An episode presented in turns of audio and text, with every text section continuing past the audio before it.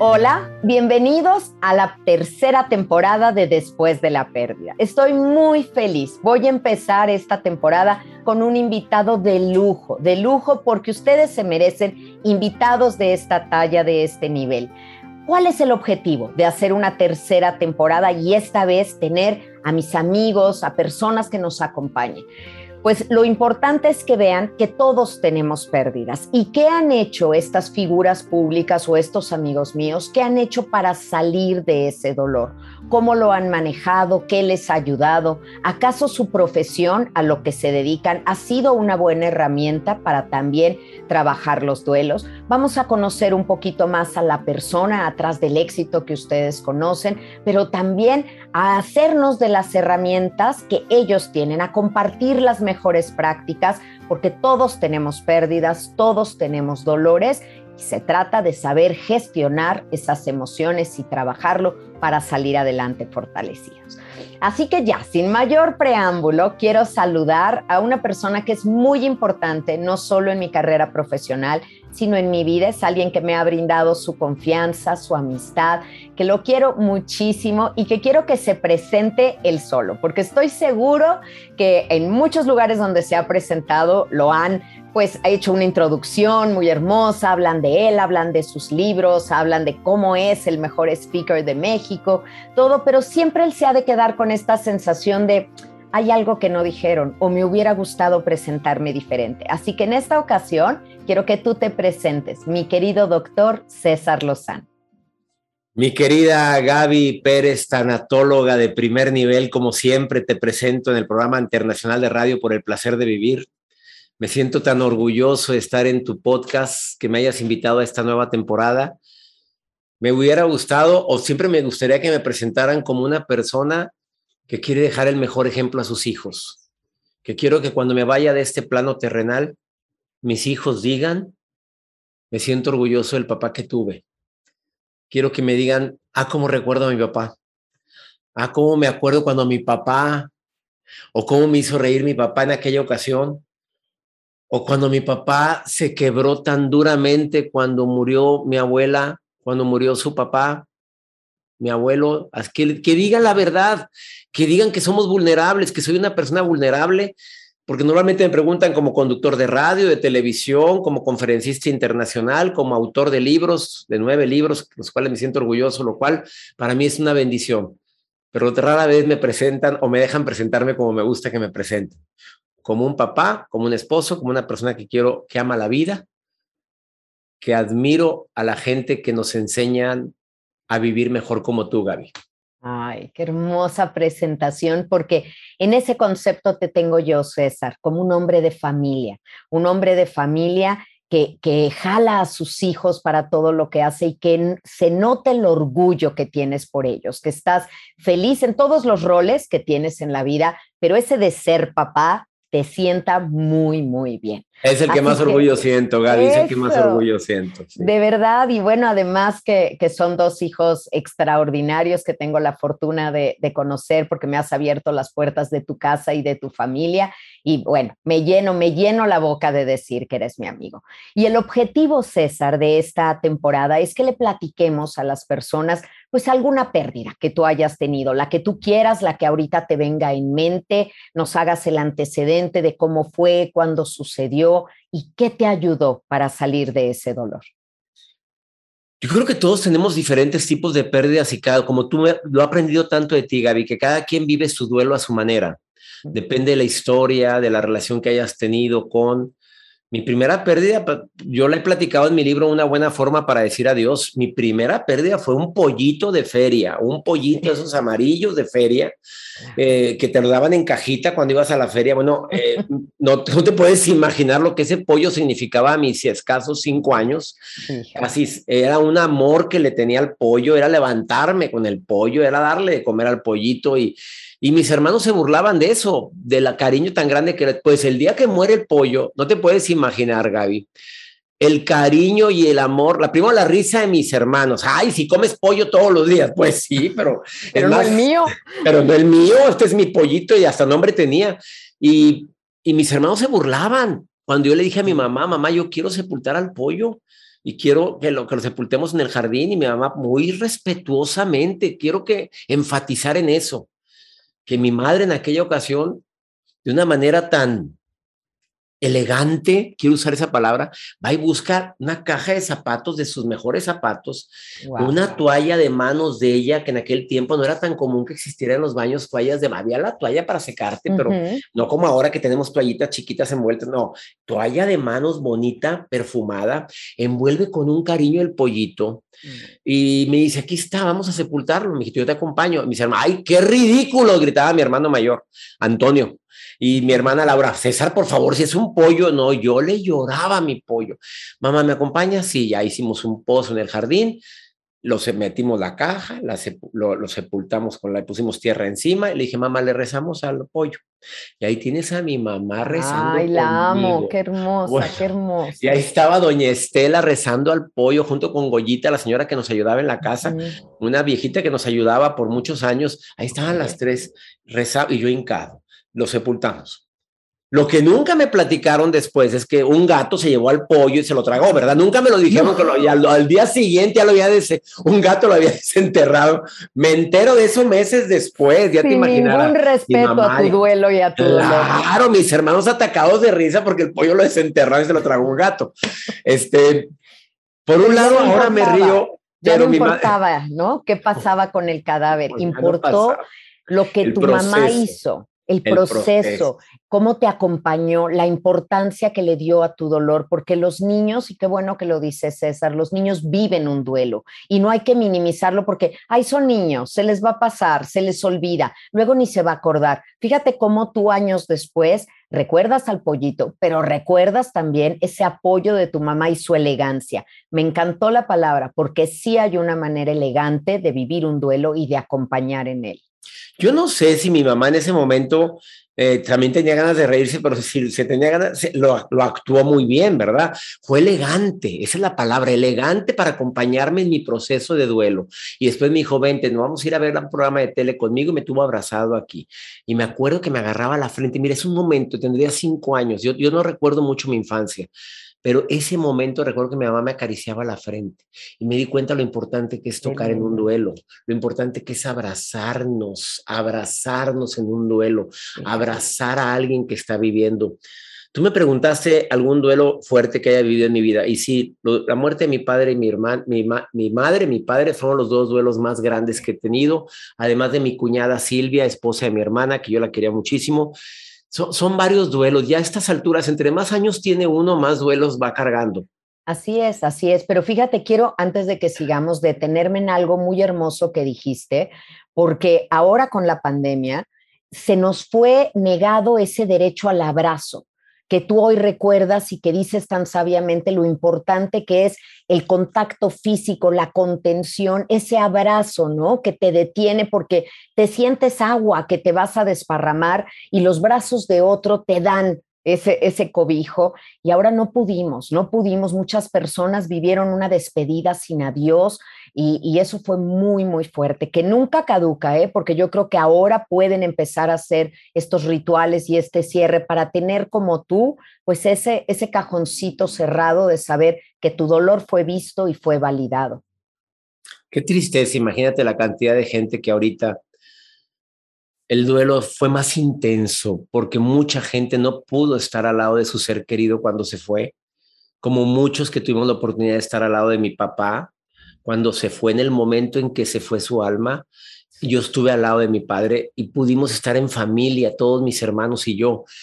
Imagínate la gente con COVID que están solos, rodeados de personal médico, que no con esto por ningún motivo voy a minimizar la presencia de ellos, porque sé, historias de enfermeras que acompañan al buen morir, de, instituciones de, de públicas que traen una camiseta tan puesta que en ese momento se pueden imaginar que pudo haber sido su mamá, su papá, su hijo, su hermano, y están con ellos. Mi hija estuvo en un centro COVID aquí en Monterrey. Ella eligió dónde hacer su servicio social como psicóloga y ella eligió, teniendo calificaciones, y no quiero ser sangrón con esto, pero teniendo calificaciones de, de los primeros cuatro lugares de la generación, ella le dijeron, ¿dónde quieres hacer tu servicio? Y en plena pandemia ella dice, quiero en el Hospital San José de Monterrey, pero y después hospital COVID, sí, yo quiero estar ahí. Y ella acompañó a los enfermos COVID, acompañó a varios al buen morir. Iba y los, los, los, tocaba con sus guantes. Dice, papi, no es igual tocar a una piel eh, con guantes, no es lo mismo, pero... Y luego que me vean con traje de astronauta, porque así andaba ella como estudiante con un traje tipo astronauta. Y así la obligaban en el hospital, hay que seguir los protocolos de seguridad gracias a Dios eh, se siente ella satisfecha de haber estado ahí, de haber ayudado a mucha gente en su proceso de sanación, pero también de haber ayudado a personas acompañándolas en cuidados intensivos y de repente ver cómo un ser humano deja de vivir solo sin la presencia de su familia, tener que salir a decirles que falleció como psicóloga, como terapeuta. Aprendí mucho de ella, de ella, pero creo que cada duelo es diferente y los duelos que yo he vivido, el más impactante sin lugar a dudas, el más fuerte es el de mi madre. Claro, no, me, no con esto le quito la, intensidad al duelo por la muerte de mi padre, que fue hace tres años. Mi mamá fue hace 16 años, casi 17, y te puedo jurar, Gaby, que parece que fue ayer. No hay un solo día que no recuerde a mi madre, no hay un solo día que no haga una oración o eleve una oración por mi madre. Me encanta rezar el rosario diario. Qué bonito, pero estás diciendo algo fundamental. Recuerdas a tu madre no recuerdas la muerte de tu madre, porque recordar todos los días la muerte de tu mamá sería como revivir eso, o sea, arrancarte una costra, no dejar la herida cicatrizar, volverla a matar todos los días, qué, qué agonía. Tenemos que recordar la vida de alguien más que su muerte, más que su ausencia. Cuéntanos un poquito más de tu mamá para que los demás sepan y entiendan qué perdiste cuando perdiste. A ver, somos siete hermanos y sí me atrevo a decir que era el favorito de mi mamá. Tengo que, que me disculpen, pero son fans tuyas, mis hermanas y mis hermanos. Mis hermanas Laura ya sé que adoran a Gaby, Magda, Gabriela, I'm so sorry, pero voy a decir la verdad. Eh, mi mamá y yo éramos una conexión tan fuerte sin tener mamitis ni ella tener hijitis, porque puede ser que, ay, doctor tiene mamitis, con, no, no, no, se rompió. Era un vínculo sano, un gran amor y una conexión. Una relación sana, mi mamá adoraba a mi esposa, adoraba a mi, a mi vida, eh, no era una mujer castrante jamás, era una mujer alegre, muy preocupona por los hijos, muy preocupona hasta por las novelas. Si estaba en una novela, se preocupaba por la actriz, pobrecita, como por la otra protagonista protagonista, qué vida lleva, se preocupaba por lo que estaba pasando en el Golfo Pérsico. Mamá se preocupó de todo el día de las Torres Gemelas, lloró y lloró y lloró. Así era mi madre, mi mamá era vivía los duelos de mucha gente, siempre fue muy preocupona porque tuvo una infancia muy dolorosa, Gaby, y tú has hablado de eso muchas veces. La infancia muchas veces nos marca de tal manera que crecemos con la herida del abandono, la herida del, de la traición, y mi mamá sufrió muchas cosas en su infancia muy, muy duras. Y eso la volvió también un alma muy sensible, muy, empática al dolor de otros. Claro, muy empática. Mamá estaba enferma la vecina y, le llevaba de comer a la vecina. Sabía de alguien que estaba y, oraba, pues rezaba. Pero mi mamá rezaba con esa oración este, lastimera. Esa oración donde, por favor, no, no la oración que yo quiero promover, la del agradecimiento, la de hecho está, la de tú sabes mi necesidad y mientras me voy a quedar contento, no, mi mamá se quedaba mortificada, era mi mamá, la frase típica de doña Estela era, qué mortificación, ¿cómo amaneciste, mamá? Bien mortificada, ¿por qué, mamá? Pues tu hermano... Ya amanecía mortificada. tu hermano que no ha llegado, ¿cómo que no llegó, mamá? Está dormido, ah, ya llegó, sí, ya llegó, mamá. Ay, qué mortificación. ¿Por qué si ya llegó? Porque no me saludó. Ay, mamá, porque llegó bien borracho. Ay, qué mortificación. No se vaya a broncoaspirar. Mamá ya se levantó. Ay, qué mortificación. No traerá cruda. O sea, mamá buscaba de que, dentro de todos sus pensamientos, buscaba de qué mortificarse, porque ese era su. Acuérdate que la mente tiende a, usar lo conocido, lo conocido, lo más práctico, lo que más repites. Y mi mamá el caminito que ya tenía labrado en el cerebro era ese, el de la mortificación. Pero debe de haber sido una gran alegría que un hijo suyo decidiera ser médico. ¿Eres el único doctor de la familia? Sí, somos siete, soy el único doctor, el único que se tituló y era una alegría de mi mamá. Mis hermanos todos optaron por trabajar. Mis hermanas es que estudiaron una secretariado bilingüe, pero eh, mis hermanos no, no terminaron carrera pero porque trabajaron desde muy jóvenes y les gustó el trabajo y les gustó ganar Dana y es un riesgo que corren muchos jóvenes cuando empiezan a trabajar, que dicen, ¿para qué estudio? Si ya tengo muy buen trabajo. Eh, y bueno, eh, yo sí, yo sí me metí a estudiar, eh, estudié mi carrera de médico, cirujano, partero, egresado a la Universidad Autónoma de Nuevo León, salí en el 85 y después estudié la, soy máster en salud pública, después estudié life coach y después estudié neurolingüística. Bueno, y he estado estudiando, siempre estoy estudiando algo Tú no paras, no paras de aprender y de enseñar, que es, es muy bonito lo que venimos a la vida, pero sí sientes que llenaste a tu mamá de orgullo, que se llenaba la boca de decir que era tu mamá, estoy segura que hasta te presumía con sus amigas, ¿era así? Pues imagínate, le tocó ver, le tocó ver al César Lozano en conferencia, le tocó ver al César Lozano autor, porque le tocó verme firmar libros en las ferias de libro le tocó verme en un escenario, llevo 30 años de carrera como conferencista internacional, entonces me tocó verme, mi mamá murió hace 16 años, ir a los teatros en Monterrey y sentarse en la orilla y ver cómo me aplaude el público y mi mamá se paraba a aplaudir y luego se paraba estratégicamente. Hay una anécdota que no sé si contarla, Gaby, por, pero si la, la cuenta, ahora ya, ya, ya es que no la cuento nunca, me da pena, pero ahí te va. Bueno, es que un día yo terminé de dar una conferencia y mi mamá se paraba estratégicamente a un lado para que la gente viera que es mi mamá, aunque yo ya la había presentado. Entonces veía la fila de gente que venía a pedirme la firma en el, en el audio o en el libro o la foto, en aquel tiempo las cámaras, y, y mamá se paraba estratégicamente y ya cuando veía la fila larga gritaba, ya mero hijo, para que vieran que era la mamá. Ay, es la mamá. Entonces, la gente venía conmigo, de conmigo con ella y de ahí para afuera. O sea, la fila era para acá, para allá y para afuera, con el doctor, con la mamá del doctor y, y una señora que era muy de esas señoras muy efusivas, Voy a contar esto que la mandó platicado en algunas conferencias. Llega conmigo, me abraza y pues, ay, cómo extraño yo los abrazos, ¿verdad? Doctor, su mamá está ahí. Le dije, sí, ahí está mi mamá.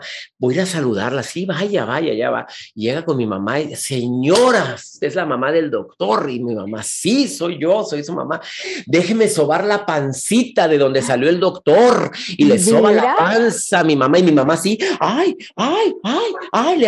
Y, y estaba mi hermana Laura a un lado, mi hermana con mi mamá y ya, disculpe señora, pero de ahí salió el doctor y se va.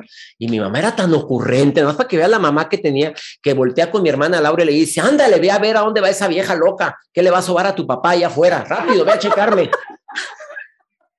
Señor, ya me imagino, venga para sobar. Perdón, sé que este podcast es muy serio, disculpen usted. y si hay gente de la vela perpetua, pero esto fue verdad. y esto fue verdad.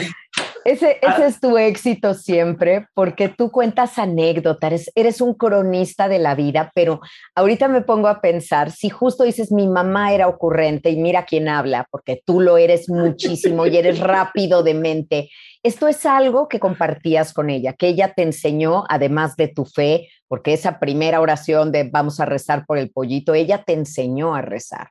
Entonces, fíjate cómo te dio dos grandes herramientas para salir de un duelo el buen humor, la actitud positiva y también la oración y la fe. Y estabas bien armado, César, para cuando ella, ¿qué fue lo que le pasó? ¿Se enfermó? Fíjate, mi madre estaba, padecía de hipertensión, nunca fue diabética, era una mujer muy sana, era su aniversario de bodas. Voy a, voy a, voy a, recordar su muerte, aunque difícilmente lo hago, eh, Gaby, es en serio. Difícilmente me regreso a hablar de la muerte de mi mamá, porque normalmente hablo cosas alegres de mi mamá.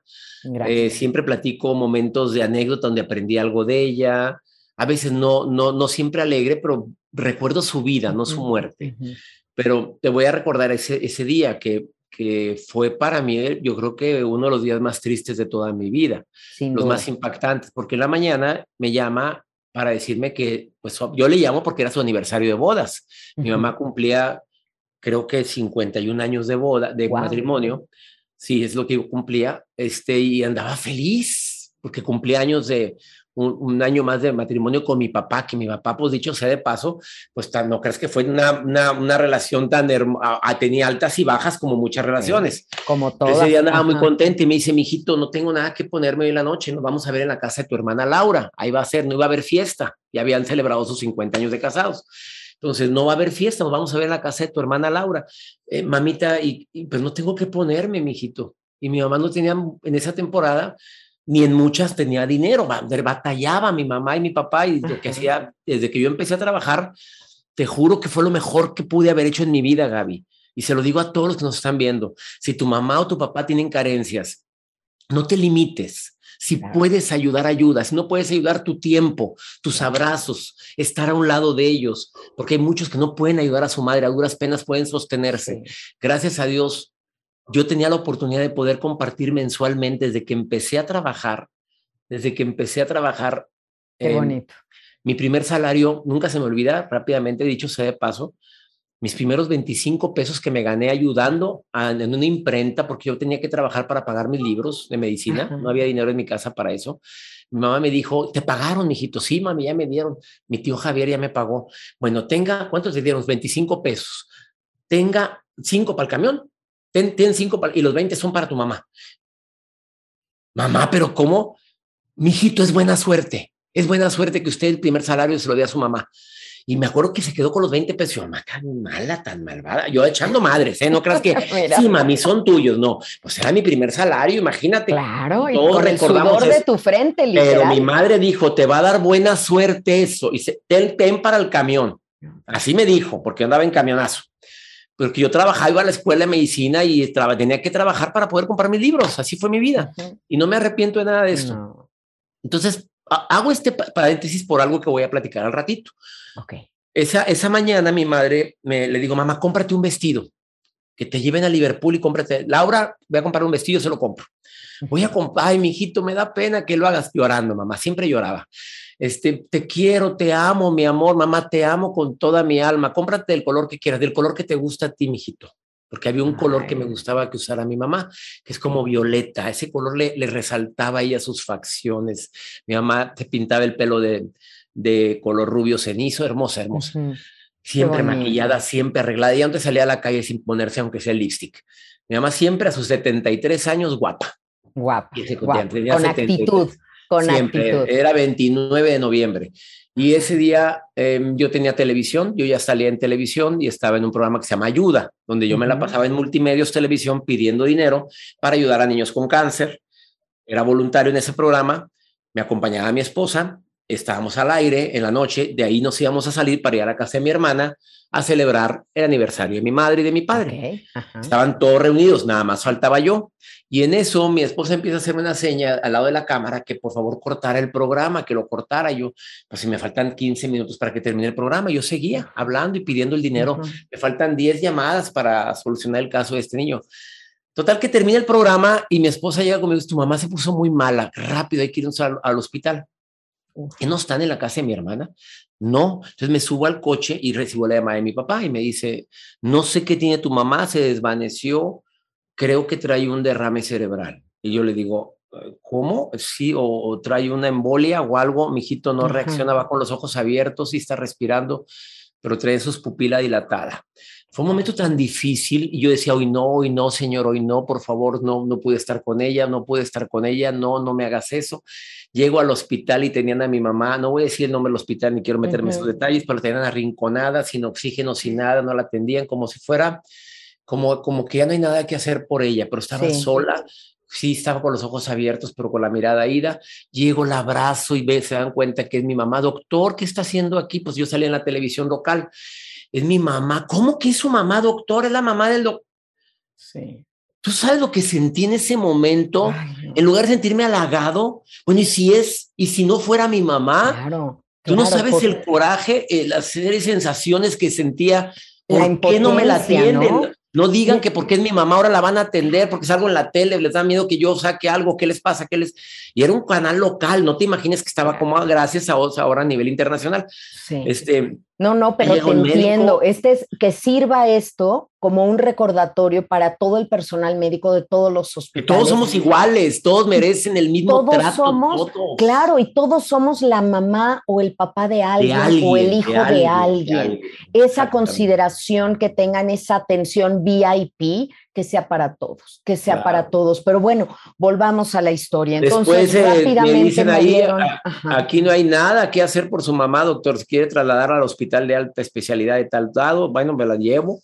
yo me voy en la ambulancia con ella, le iba agarrando la mano, le iba acariciando su frente, yo me fui en la ambulancia con ella, toda mi familia en los coches atrás, llegamos al hospital de alta especialidad, la meten, el doctor, amigo mío, el doctor donde lo recibieron, inmediatamente la atienden, le hacen un TAC y me dice muy serio, tu mamá trae muerte cerebral, todo el lado derecho ya está muerto, o el lado izquierdo, no recuerdo, ya no, tu mamá ahorita está en un vegetal, no hay nada que hacer este, o la mantenemos viva o que decidimos. Eso fue en la noche, yo me quedo con ella toda la noche, no pude estar con ella, estaba en cuidados intensivos.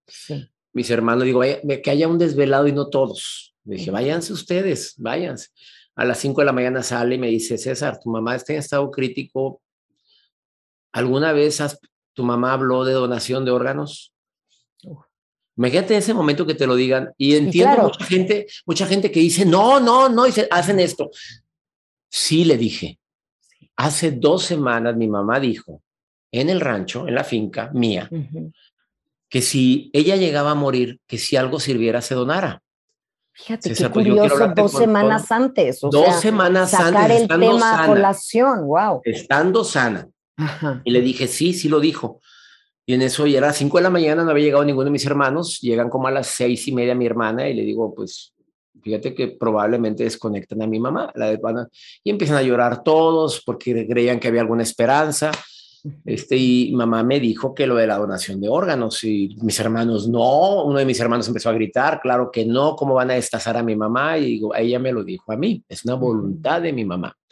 Claro. Bueno, no hago muy largo la historia, mi mamá la desconectaron ese día, este, no quisimos estar así, no, yo no sé si me arrepiento o no, porque ha pasado el tiempo, Gaby, y no sé si me hubiera gustado estar en el momento en que su alma se va, pero como ella estaba inconsciente, como ella no es, yo siento que era un cuerpo con muerte cerebral, pero, pero era un corazón. Yo dije, ¿por qué no entré al quirófano? No que hizo el doctor por un lado, me dijo, es muy difícil para ti entrar, que le quitemos las córneas, que le quitemos los dos riñones, que le... Entonces, César, si pueden irse usted a su casa, les hablamos cuando hayamos terminado el procedimiento. Okay. Nos fuimos todos en familia a la casa pero nos fuimos todos a, la casa de mi mamá a recordar momentos de risa, a recordar momentos alegres, porque de repente estábamos llorando todos. Y ¿te acuerdas cuando mamá esto? Y nos carcajeábamos. Y de repente llorábamos otra vez todos. Oye, ¿te acuerdas cuando mamá con mi trabajador Rupert, que yo venía delante de mi trabajador? Yo venía delante de mi trabajador, perdón, venía mi trabajador que trabaja, el, hombre que nos ayuda en, en la finca. Yo venía atrás y mi mamá me hace así con los brazos y mi Ruperto, el señor que me ayuda todavía, creyó que era para él y llega y abraza a mi mamá y mi mamá abrazándolo así. Y yo, no, llorábamos de risa esa vez y estaban mi mamá haciéndole su procedimiento para donar sus órganos y para que dejara este plano terrenal. César, ¿pero por qué te estás riendo tanto? Me decían, pues porque me estoy acordando de cosas que mi alma necesita ahorita, mi duelo necesita. Y seguíamos llorando, seguíamos llorando. Y, esa inteligencia emocional, César, de saber qué necesita mi alma en ese momento. Yo creo que tenías tres cosas muy importantes. La satisfacción del deber cumplido, porque tú siempre fuiste ese hijo, además la consentiste hasta el final, no escatimaste nada para que ella tuviera lo que quisiera cuando quisiera y se viera hermosa como siempre. Otra cosa muy importante es que a ella le hubiera gustado ser recordada así, recordada por su ánimo, por sus ganas, por su belleza, por su buen corazón. Y tú justo estabas haciendo eso, aprendiendo a recordarla con más amor que dolor. Y eso, eso es trabajar bien un duelo, César. Me alegra que me lo diga la mejor tanatóloga que existe. Em, la verdad es que fue muy difícil, muy duro despedirme de mi mamá y trabajar al día siguiente, igual que con mi papá, porque al día siguiente un cura había vendido boletos para una parroquia que estaba construyendo y me llama, me da el pésame y ya habíamos sepultado a mi mamá.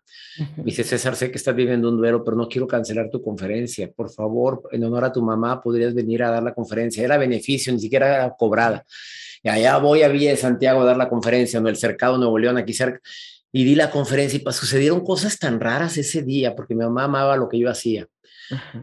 hubo gente que llamó a mi oficina al día siguiente, qué bonito efecto de luz le pusieron al doctor. yo, ¿cuál efecto de luz? Decía mi asistente, pues, y esto fue verídico, ¿eh?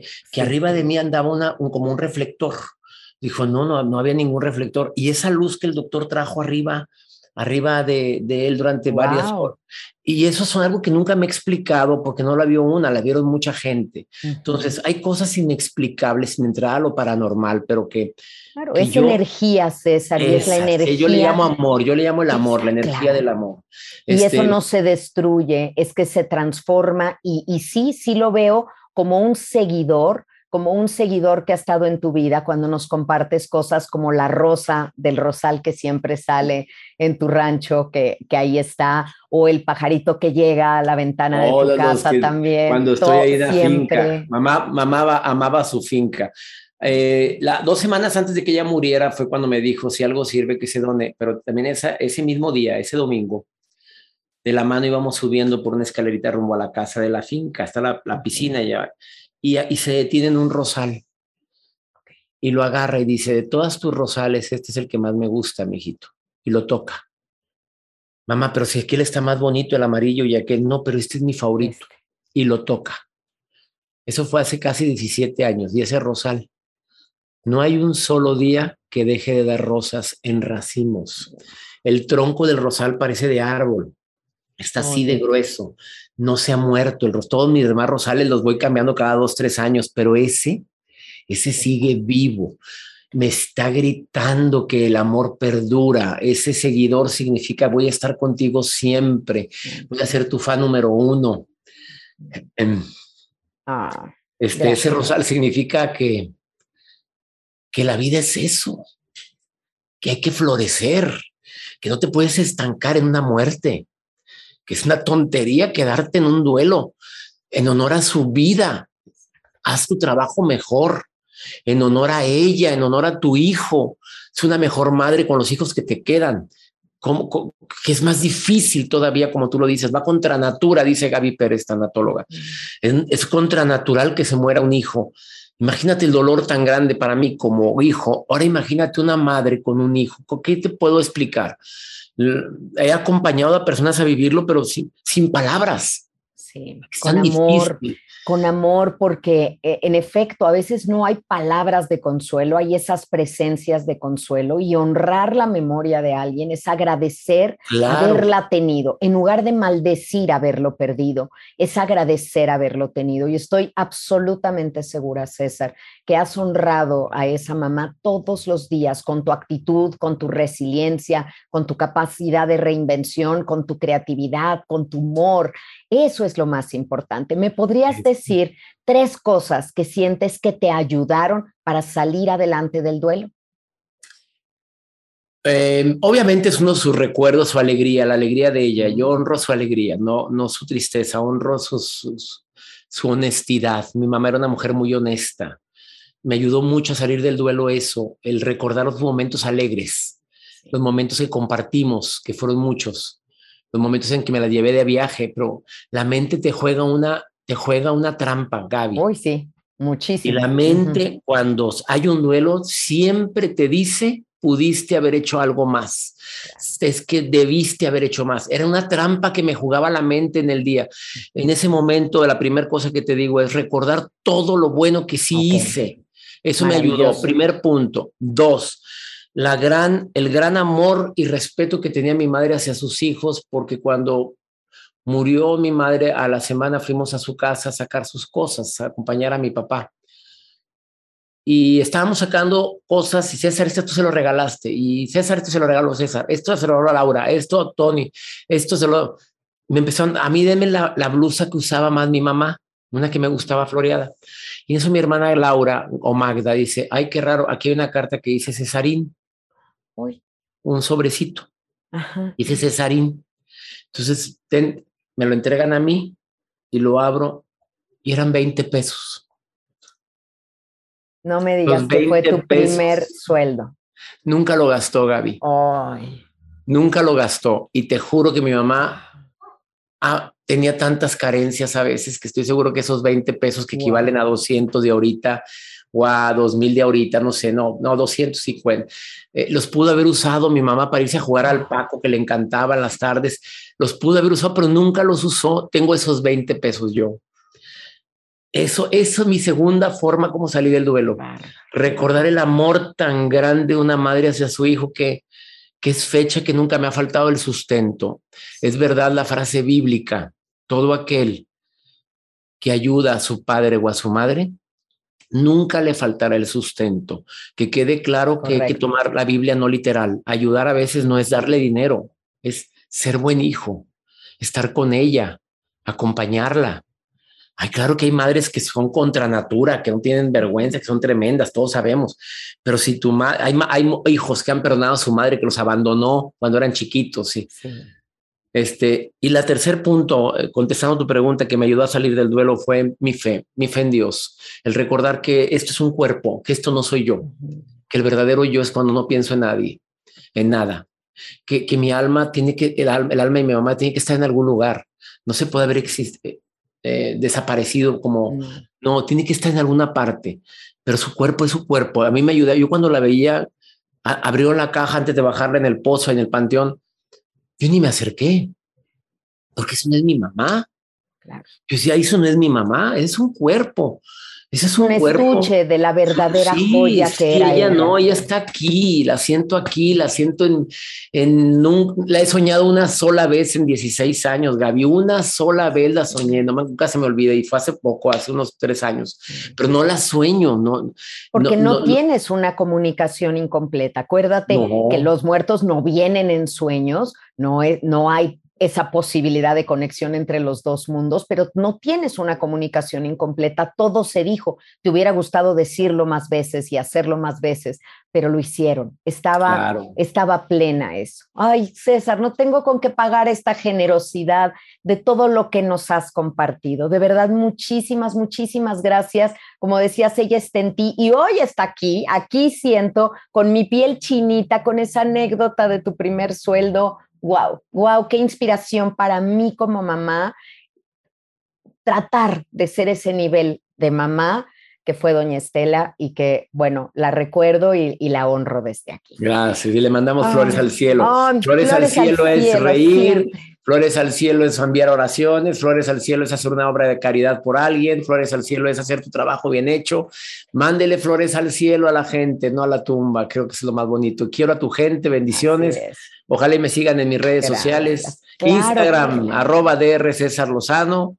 Facebook, doctor César Lozano, y gracias por invitarme a este podcast. Un día hablaremos del duelo de mi papá, que es otra historia. queda, mucho en el tintero. Déjame rápidamente en esta última sección del podcast hacerte tres preguntas rápidas. ¿Va? Lo primero que te venga a la mente es el chiste, la respuesta rápida. Cuando yo, cuando tú oyes la palabra muerte, ¿en qué piensas? En vida. Ok, excelente. Si pudieras darle un consejo a alguien, si tú estuvieras a punto de morir y pudieras darle a un consejo a alguien que está viviendo, que está empezando la vida, ¿qué consejo le darías? Que viva el presente, que no esté su mente yéndose a un pasado o a un futuro, el presente, el presente, el regalo más grande que existe. Exacto, maravilloso. ¿Y cuál es tu película favorita? No vas a creer. Ratatouille. La amo, amo esa película, Ratatouille. Perdónenme, pero es mi película favorita. Me encanta la, música. Adoro también. La adoro, esa, esa ratita. No te puedes imaginar, es mi, es mi favorita. Qué hermosa, qué hermosa. Bueno, pues gracias, César, y, y a toda mi comunidad y a todos los que siguen después de la pérdida.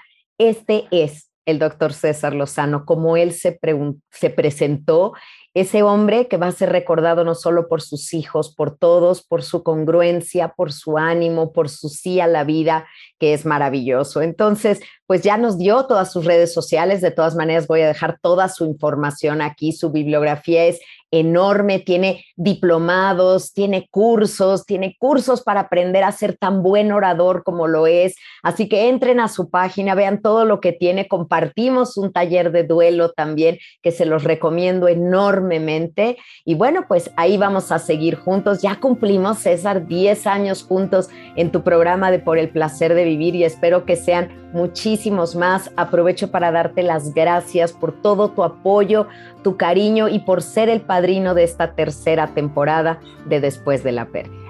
Todo el éxito, Gaby. A ti que eres tan congruente, que a ti que has ayudado a tantas personas a tener fuerza en la adversidad. bendigo este, este tercera temporada y le pido a mi Dios que tengas todo el éxito y sobre todo que sigas tocando vidas. Gracias. Hasta muy pronto. Gracias. gracias, César. Bendiciones y ustedes recuerden que después de la pérdida hay vida. Muchas gracias.